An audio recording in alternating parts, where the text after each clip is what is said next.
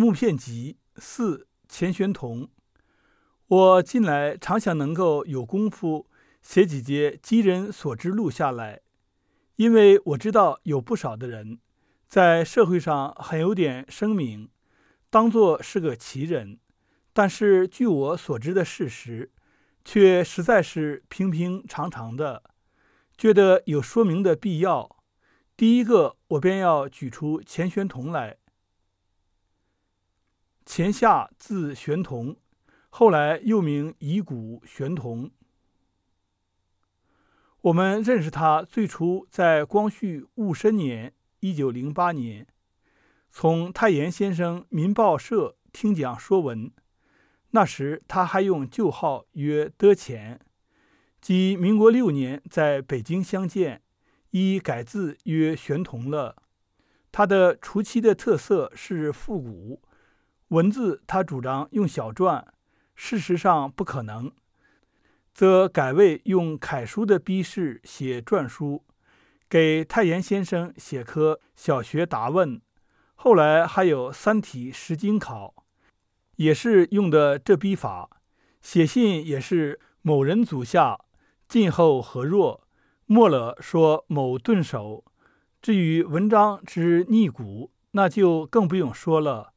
辫子去掉了固然很好，但也不固执的要梳头。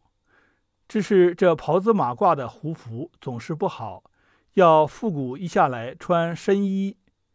这根据古书来复制，乃是白布斜领，看起来很有点像孝袍。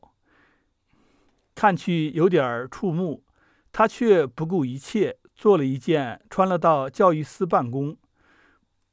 不过这个我并没亲见，只是传闻如此罢了。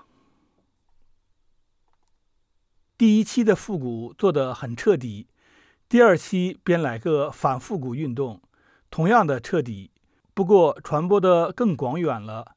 自从洪贤帝制以后。一般有心的人都觉得中国这样情形是很危险的，非有一个大的变更不可。接着是欧战结束，便引起了中国的那新文化运动来了。新青年便当了这运动的代言人，标榜民主和科学。对于国内事务，凡是旧的都在反对之列。举凡人家所称为国粹的国学。国文、国医、国术、国剧，都被看作国子渣子的子，一律予以痛击。他的两句口号：“选学妖孽，同城谬种”，一直为旧家者所痛心疾首。尤其是对于旧道德纲常之攻击，更被人视为洪水猛兽，欲得而甘心。最有名的林奇南的两篇小说，在《经生》里假借了经生这一个旧礼教的保护人，对这班人加以称创。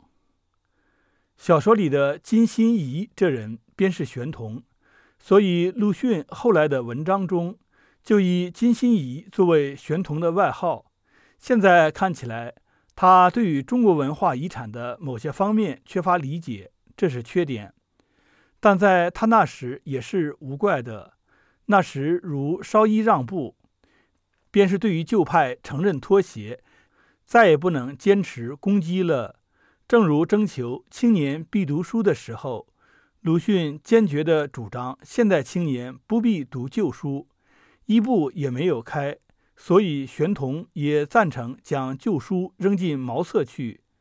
这极端的反复古主义。玄同坚持到底，虽然他在学术上仍旧弄他的文字学，至于经学，则仍然遵从老师崔志福的教训。相信金文说别号丙斋，表示乃是卖饼家何绍公之徒。至于这一方面的学术问题，著有《重论经今古文学问题》。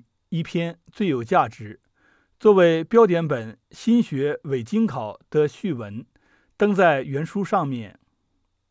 经今古文学的论争，乃是反复古运动的之一面。发见于经学方面的。在这问题上，他坚持下去，一直没有变更。虽然在别的艺术上多少有些让步，他把自己的别号改作乙骨，表示他的态度。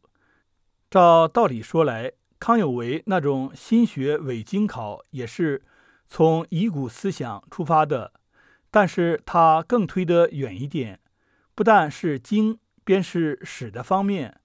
他都处处显得可疑罢了，他的思想显得过激，往往有人误解，觉得脾气一定乖僻，不好对付吧？其实是不然的，他对人十分和平，总是笑嘻嘻的。诚然，他有他的特殊脾气。假如要他去见大人先生，那么他听见名字，便要老实不客气地骂起来。叫人下不来台。